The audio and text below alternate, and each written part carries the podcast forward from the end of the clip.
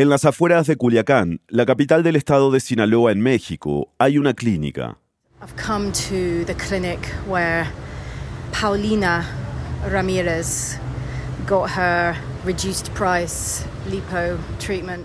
Ella es Débora Bonello, es editora de Vice News y lleva 15 años reportando sobre la guerra contra las drogas. Y en esos años ha notado un fenómeno particular en ciertas zonas. Hace poco, Débora viajó a Culiacán para cubrir la relación entre la narcocultura y el gran aumento de clínicas de cirugía estética clandestinas.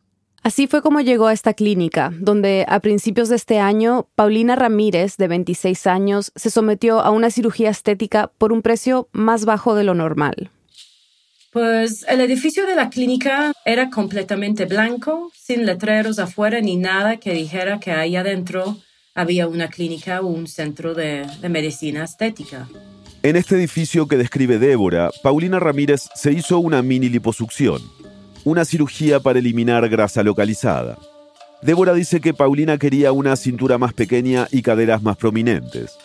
Las ventanas estaban cubiertas con barrotes de acero negro y puertas con espejos que no dejaban ver el interior.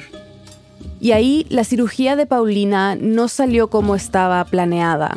La doctora que la operó le perforó algunos de sus órganos internos, como pulmones e intestinos, seis veces. Paulina murió casi un mes después. Paulina no lo sabía, pero la doctora que la operó no era cirujana plástica y la clínica donde se hizo la operación no estaba regulada por las autoridades sanitarias mexicanas. A mediados de este mes, la doctora enfrentará a las autoridades en una audiencia donde deberá declararse culpable o no. La clínica donde fue operada Paulina es solo una de decenas de clínicas de este tipo en Sinaloa. Centros médicos, entre comillas, que funcionan sin licencia ofreciendo operaciones riesgosas a precios accesibles. Cuando visité la clínica, las puertas estaban cerradas con cadenas y había un aviso en la puerta que decía que la propiedad estaba en manos de la Fiscalía General. La clínica donde se operó Paulina cerró un par de meses después de su muerte. En septiembre, las autoridades sanitarias mexicanas cerraron más de 20 clínicas estéticas por no tener las licencias requeridas. Y también porque algunas operaban en condiciones insalubres y sin los equipos adecuados. Pero el problema está lejos de terminar en Culiacán. La zona, que es conocida por ser la cuna del cártel de Sinaloa, también se ha vuelto un destino común para quienes buscan hacerse cirugías estéticas. En el último par de años, estas clínicas se han hecho más populares que nunca, y su público son más que nada mujeres que entran al quirófano con la ilusión de adaptar sus cuerpos a una estética particular, una muy propia de la cultura local. Plebes, el día de hoy nos vamos a transformar en una buchona. Yo soy una mujer exitosa que siempre tiene lo que quiere. Me encanta la banda, bailar, salir a fiestas y mi pasión es andar en caballos. Y soy una buchona.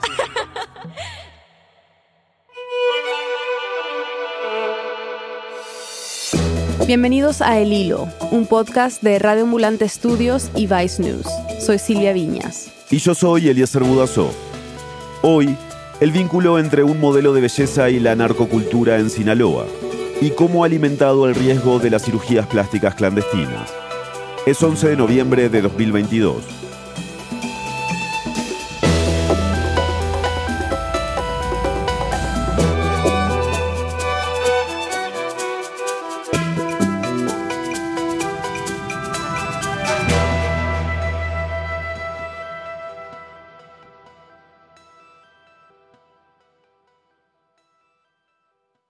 Débora viajó a Culiacán para investigar las circunstancias que rodean la muerte de Paulina Ramírez.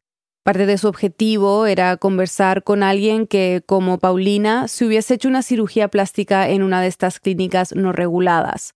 Quería intentar entender esto desde el punto de vista de un paciente.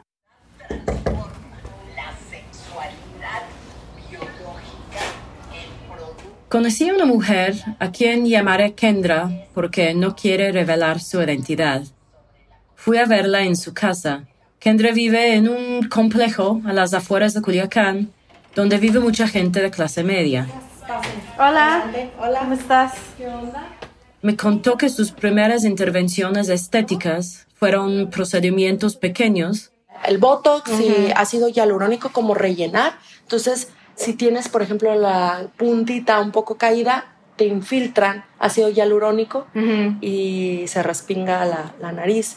Igual los labios también los tengo inyectados de ácido hialurónico. Pero en 2019 se hizo una cirugía mayor. Fue una lipoescultura, extracción de grasa de todo el abdomen y toda la espalda y infiltración en las pompas y en el busto cuando estaba más chica jamás me había identificado con que quería tener una cintura chiquita, unas pompas grandes, sino fue a como iba creciendo, iba viendo a mis amigas que poco a poco ellas iban asistiendo a, con médicos y se iban, pues cada, la que tenía la cintura más chica pues se veía mejor, el que tuviera el seno más grande, como que lo iba viendo tan normal que ellas se lo iban haciendo que yo decía, yo de grande quiero eso, ¿no? Yo de grande quiero tener chichis, yo de grande quiero tener esas pompas tan grandes. Era como, un sueño. Además, Kendra me contó que los shows de televisión y telenovelas, sobre todo las colombianas, también tuvieron un efecto en ella. Se empezó a fijar en las actrices.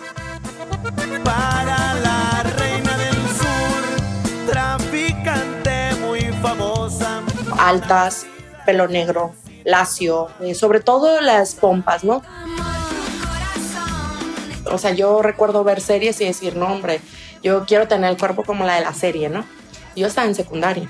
Estas series son de un género particular, se llaman narconovelas. Sobre todo eran series, obviamente, del narco. Narco en Colombia, narco en Culiacán, narco corridos, también tenemos nuestros cártel, como que sí viene un poco más eh, parte de la cultura de, ¿no? Kendra me dijo que se identifica con la narcocultura. Donde vive hay presencia de cartel de Sinaloa y su influencia es muy poderosa. Pero obviamente mucha gente de Culiacán no adhiere a esa cultura, aunque muchas mujeres llevan esta estética curvilínea que describe Kendra con orgullo. Este look tiene un nombre, buchona. Buchona es una palabra local que por décadas se ha usado para describir a las mujeres que tienen algún tipo de relación romántica con narcos. También se usa para referirse al tipo de cuerpo y apariencia de muchas de estas mujeres.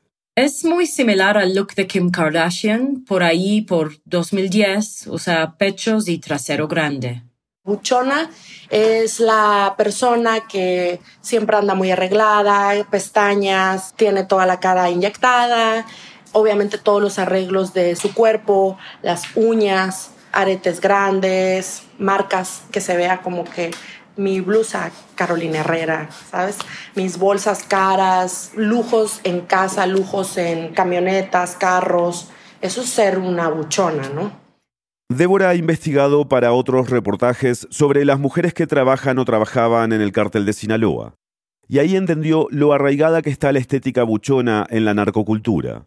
Pero además se dio cuenta de que la narcocultura también ha influenciado a mujeres que no necesariamente están relacionadas al mundo de las drogas. Mujeres que ven ese estilo de vida y aspiran a tenerlo.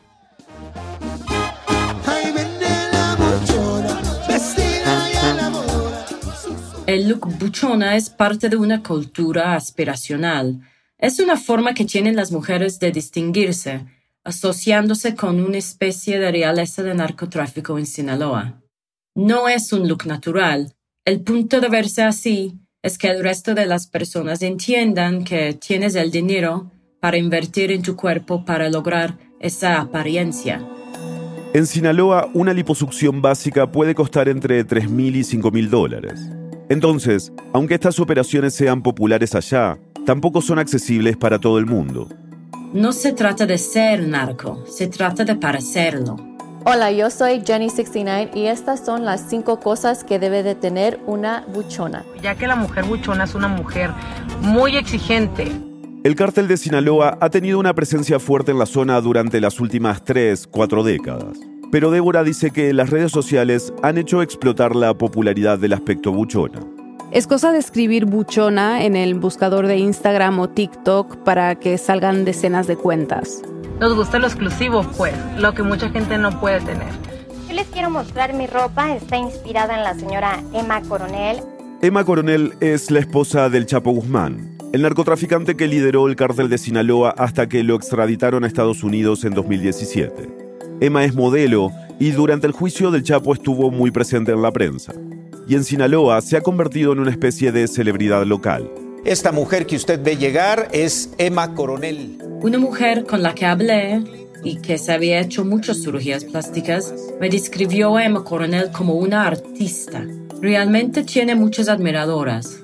Entonces, el estilo buchona es un símbolo de estatus, un signo de riqueza. Pero para lograrlo, muchas de sus seguidoras tienen que ahorrar, y mucho. Kendra es un ejemplo de esto. Dije, bueno, voy a ahorrar para poderme hacer mi sueño de toda la vida, Kendra estuvo un año ahorrando para la lipoescultura que se hizo y la operación le costó unos 60 mil pesos mexicanos, que son 3 mil dólares más o menos. Eso es más barato de lo normal, o sea, que lo consiguió por un precio descontado. Y para las que no pueden ahorrar suficiente para estas operaciones, existen las cundinas. Una cundina es una forma de ahorro informal. Se trata de un grupo de personas que aportan la misma cantidad de dinero en un mismo plazo de tiempo. En Sinaloa las cundinas para hacerse cirugías estéticas son muy comunes. Hay personas que incluso las organizan por Facebook en otros lados les llaman tandas. Tú desde muy chica puedes entrar y empezar a ahorrar para pues llegar a tu meta, ya sea operarte la nariz, operarte el busto o las pompas o todo el cuerpo, ¿no? Hay operaciones hasta de pantorrilla. Cada vez, o sea, la verdad que la cirugía plástica ha avanzado mucho. De todo te operas hoy en día, ¿no? Nos explica que muchas de estas cundinas funcionan en asociación con las clínicas no reguladas y que esencialmente se trata de esquemas piramidales que permiten que mujeres de escasos recursos accedan a cirugías plásticas. El problema con todo esto es que muchas veces estas mujeres terminan sometiéndose a cirugías hechas por personas que no están calificadas. Por ejemplo, en el caso de Paulina, la mujer de la que hablamos al principio, la doctora que le hizo la cirugía que eventualmente la mató era médico general y no estaba especializada en cirugía plástica. Me dijeron que había hecho un curso de tratamientos de belleza que duró seis horas, o sea, no estaba calificada para hacer estas cirugías. También Débora dice que a veces hay dentistas que operan sin la preparación necesaria. Por ejemplo, hacen un procedimiento que es muy popular en Sinaloa. Se trata de sacar la grasa del interior de las mejillas para adelgazar la cara. En el caso de Kendra, dice ella que estaba consciente de los riesgos de hacerse cirugías en este tipo de clínicas, pero el lugar donde le hicieron la operación la sorprendió. Cuando hice el trato, eh, había sido que iba a ser un quirófano, ¿no? pero nunca me hablaron que el quirófano era eh, un quirófano en una casa. Es muy común que estas clínicas sean casas sin ningún tipo de letrero afuera. Pero ya había tenido yo referencias de la doctora y la verdad todas mis amigas que habían pasado por ahí me daban muy buenas referencias. Entonces, aunque la operación no era en el lugar que esperaba, Kendra se la hizo de todas maneras. Débora dice que para Kendra y muchas otras mujeres, pasar por esto vale la pena. No solo se trata de la apariencia, sino de asociarse a un grupo que consideran élite y que representa lo que aspiran a ser es un deseo poderoso del que las cundinas y estas clínicas clandestinas se están beneficiando. Ya volvemos.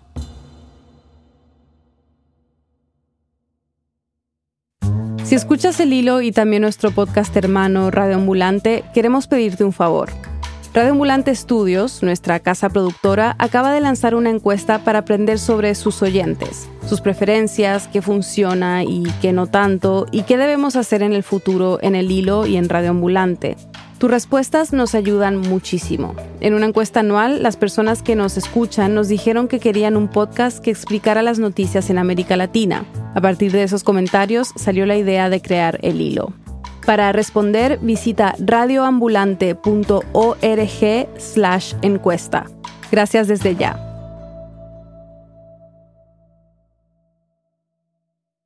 Estamos de vuelta en el hilo.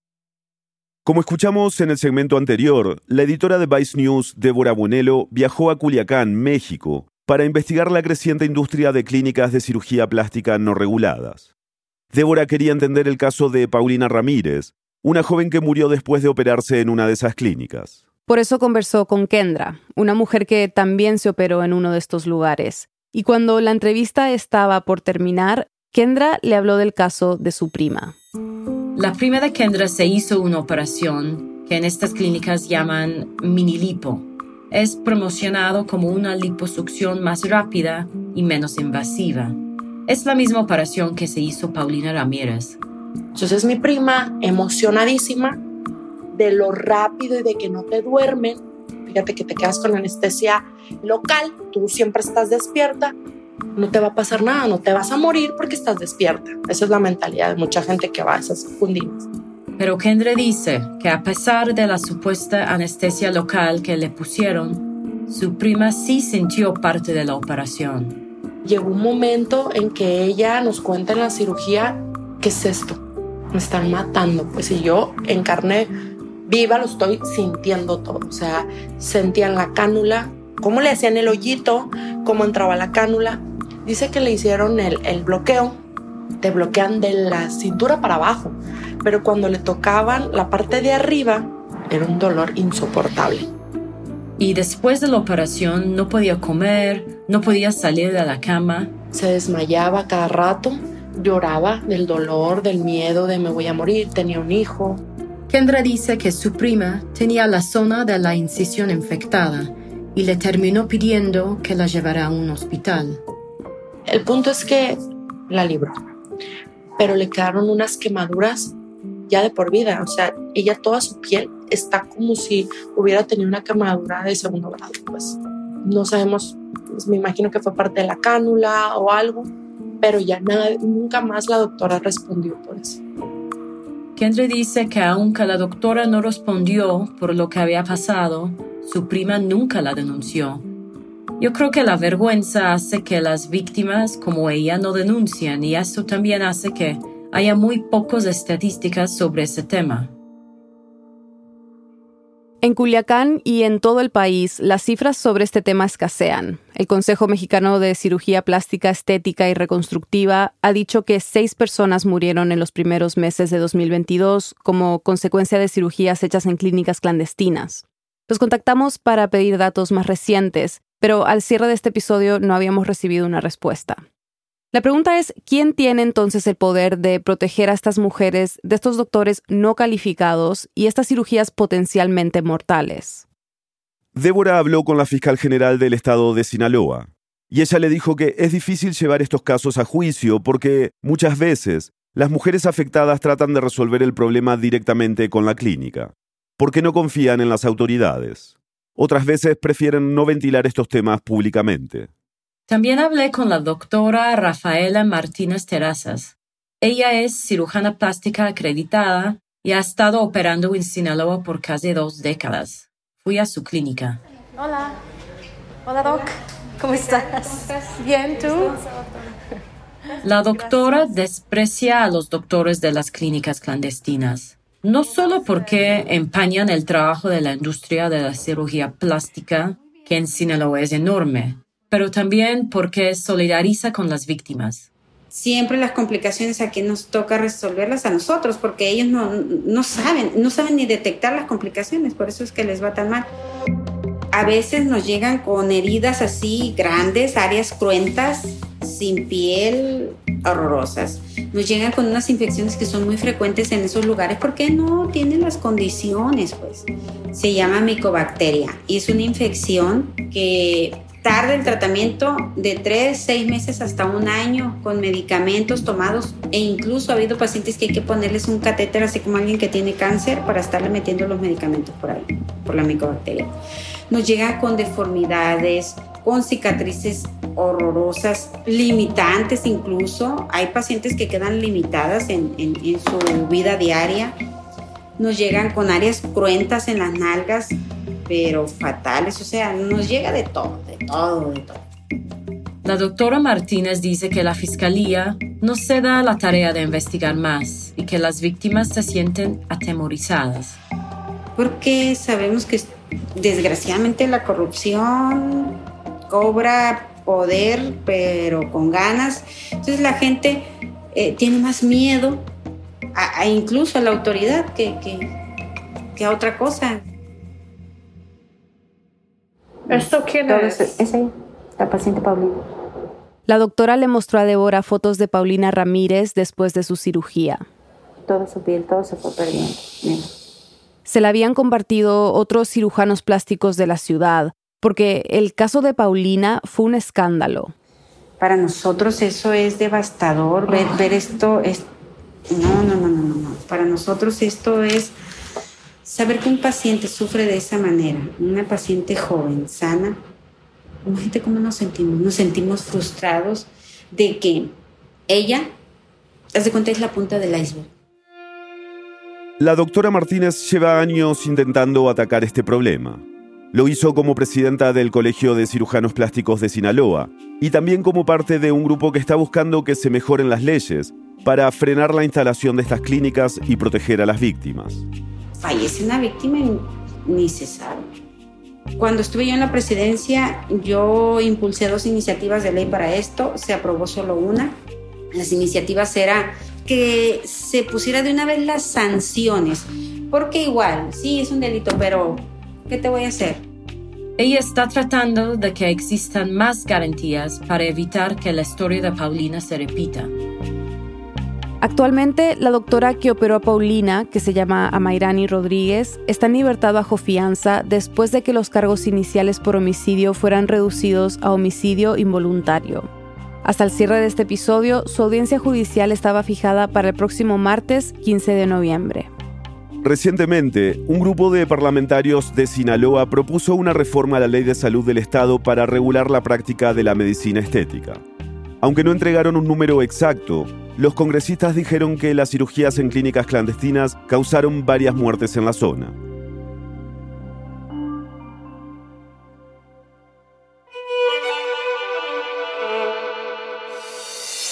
Este episodio es una adaptación de un episodio reportado por Débora Bonello y emitido por el podcast Vice News Reports. Su versión en inglés fue producida por Adriana Tapia y editada por Yanis Yamoka y Stephanie Kariuki. La verificación de datos es de Nicole Pazulka. América Armenta también contribuyó con la reportería. Esta adaptación al español fue producida por mí, Daniela Cruzat, y editada por Silvia Viñas, Eliezer Budasov y Daniel Alarcón. Bruno Celsa hizo el fact-checking. La mezcla y el diseño de sonido son de Elías González, con música de él y Remy Lozano. El resto del equipo del Hilo incluye a Mariana Zúñiga, Inés Renique, Denis Márquez, Samantha Proaño, Paola Leán, Laura Rojas Aponte, Elsa Liliana Ulloa y Camilo Jiménez Santofimio. Daniel Alarcón es nuestro director editorial y Carolina Guerrero es la CEO de Radio Ambulante Estudios. Nuestro tema musical lo compuso Pauchi Sasaki. El Hilo es un podcast de Radio Ambulante Estudios y Vice News. Síguenos en redes sociales como El Hilo Podcast. Estamos en Twitter, Facebook e Instagram y además tenemos un boletín Suscríbete en el hilo.audio slash boletín y recíbelo cada viernes. Hacemos periodismo riguroso y confiable para profundizar en las noticias de América Latina. Si consideras que este podcast te ayuda a entender mejor la región, únete a Deambulantes, nuestras membresías. Recibirás beneficios y nos ayudarás a sostener a El Hilo. Únete en el hilo.audio slash apóyanos. Gracias por escuchar.